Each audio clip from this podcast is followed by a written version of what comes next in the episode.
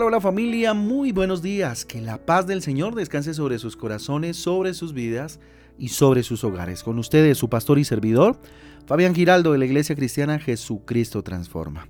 Hoy les invito a un tiempo de transformación, de renovación por medio de la palabra de Dios, a la cual invito como todos los días hoy en el libro o en el Evangelio más bien de Marcos capítulo 3, Marcos capítulo 3 y el libro de Job en el capítulo 24 y vamos avanzando. Recuerden que nuestra guía devocional Transforma trae títulos y versículos que nos ayudan a tener un panorama un poco más amplio acerca de las lecturas para el día de hoy.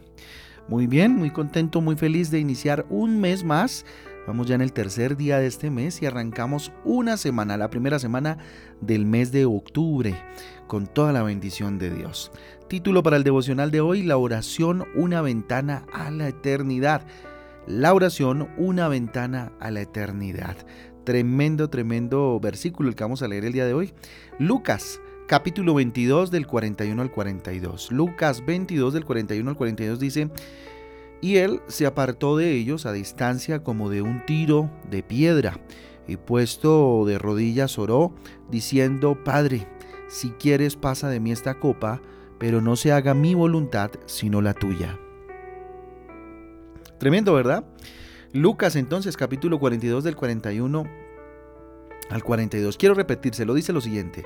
Y él se apartó de ellos a distancia como de un tiro de piedra y puesto de rodillas, ojo, oró diciendo, Padre, si quieres pasa de mí esta copa, pero no se haga eh, mi voluntad sino la tuya. Miren, esta oración que Jesús hizo en el huerto de Hexemaní, fue una oración de sumisión absoluta a la voluntad del Padre. Fue absoluta. Las oraciones que mueven a Dios, pues generalmente son las más sencillas, familia, las más auténticas, las más sentidas, pero no necesariamente las más seguras.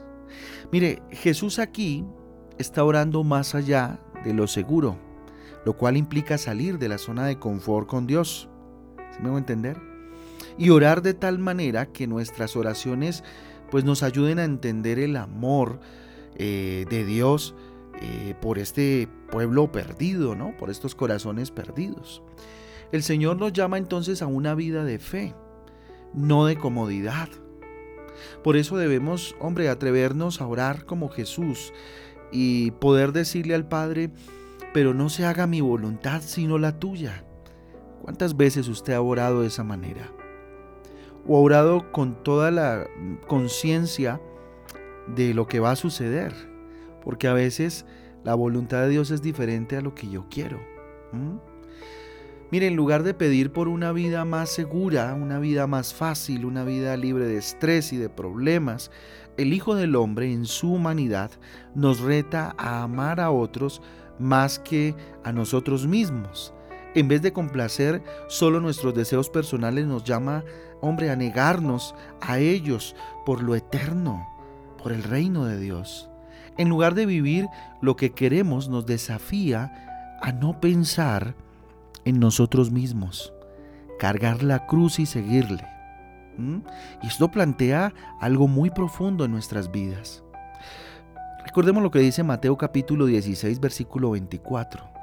Entonces Jesús dijo a sus discípulos, si alguno quiere venir en pos de mí, niéguese a sí mismo y tome eh, su cruz y sígame. ¿Mm? Mire, como cristianos no podemos pretender vivir en esta tierra eh, insensibles a la realidad que nos rodea. Estamos en un mundo en conflicto que sufre y está siendo consumido por el pecado y que necesita eh, de la luz de Cristo. Por eso nuestras oraciones no pueden ser tibias y egoístas, familia, buscando solo nuestra satisfacción personal, sino que debemos orar definitivamente reclamando las almas perdidas que el enemigo, el diablo, tiene cautivas y llevarlas al conocimiento de Dios. Nuestra oración debe ser una ventana a la eternidad, familia. Nuestra oración definitivamente, insisto, debe ser una ventana abierta de par en par a la eternidad. ¿Cómo oras? ¿Por qué oras? ¿Cuál es la razón? No está mal pedir y orar por, por nosotros, pero a veces nuestras oraciones solo hablan de nosotros. Jesús no solo nos retó, eh, no solo, perdón, retó a otros a renunciar a su propia voluntad, también vivió una fe peligrosa, por decirlo de alguna manera, ya que tocó a los leprosos, mostró su gracia a las prostitutas y a los publicanos, quienes eran despreciados socialmente. Se mantuvo firme ante el peligro y nos dijo, por allá en Juan 14, 12, de cierto, de cierto os digo que el que en mí cree, las obras que yo eh, hago, Él las hará también, y aún mayores hará, porque yo voy al Padre. Entonces podemos hacer lo que Él hizo y aún más. Atrévete a orar pidiendo hacer su voluntad y no la tuya. Porque, insisto, la oración debe ser una ventana a la eternidad, familia. Vamos a orar. Bendito Dios, Rey de Gloria, Príncipe de Paz, aquí estamos delante de ti, levantando nuestras manos al cielo como todos los días, consagrando este día, Señor, como día de ayuno, de consagración a este mes, papá, primer día de ayuno, Señor. Hoy venimos a ti, Señor, Dios, en medio de este acto que es la oración, como una ventana, Dios, que despliega delante de nosotros el panorama de la eternidad. Padre eterno, quiero acercarme a ti sin, timidez, dígale, sin ningún tipo de pudor, qué sé yo. Quiero acercarme a ti confiadamente, con valentía, con audacia, y decirte, bendito Dios, igual que Jesús, pero no se haga mi voluntad, sino la tuya.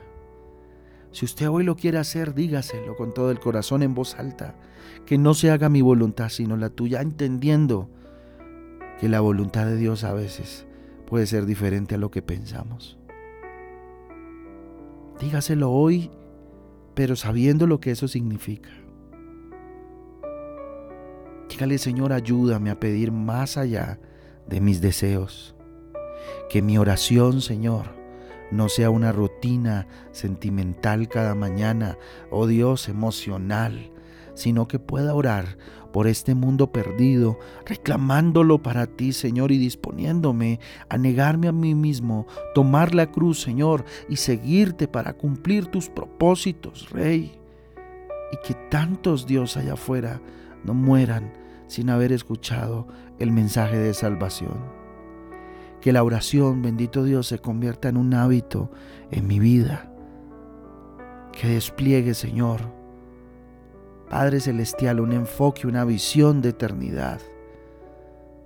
Bendícenos, oh Dios, que tu bendición descienda sobre cada uno de nosotros, la bendición del Padre, del Hijo, del Espíritu Santo de Dios. Que este, estos tres días de ayuno, Señor, sean para tu gloria, sean para tu honra, Padre mío y Rey mío. Bendito sea tu nombre, Señor. Bendito eres tú, oh Dios. ¿En qué o en quién he de confiar, sino en el Rey de Reyes y Señor de Señores que eres tú, papá? Bendito eres, Señor, danos tu bendición. Consagramos este día para ti, esta semana, Dios para tu gloria y tu honra, Dios. Este día lunes, mañana martes, miércoles, jueves, viernes, sábado, domingo y hasta el próximo lunes en tus manos, papá. Y estos tres días enséñame, dígale Dios, me abro a ti, Señor, para escuchar tu palabra y ser formado a través de la misma. En el nombre de Jesús y en el poder del Espíritu Santo de Dios, te hemos orado en acción de gracia, Rey. Amén y amén. Amén y amén familia del Devocional Transforma. Un abrazo para todos. Dios me les guarde, Dios me les bendiga. Espero que este día sea de muchísima bendición. Este día que es día de intimidad, recuerden, primer día de ayuno consagrando el mes de octubre.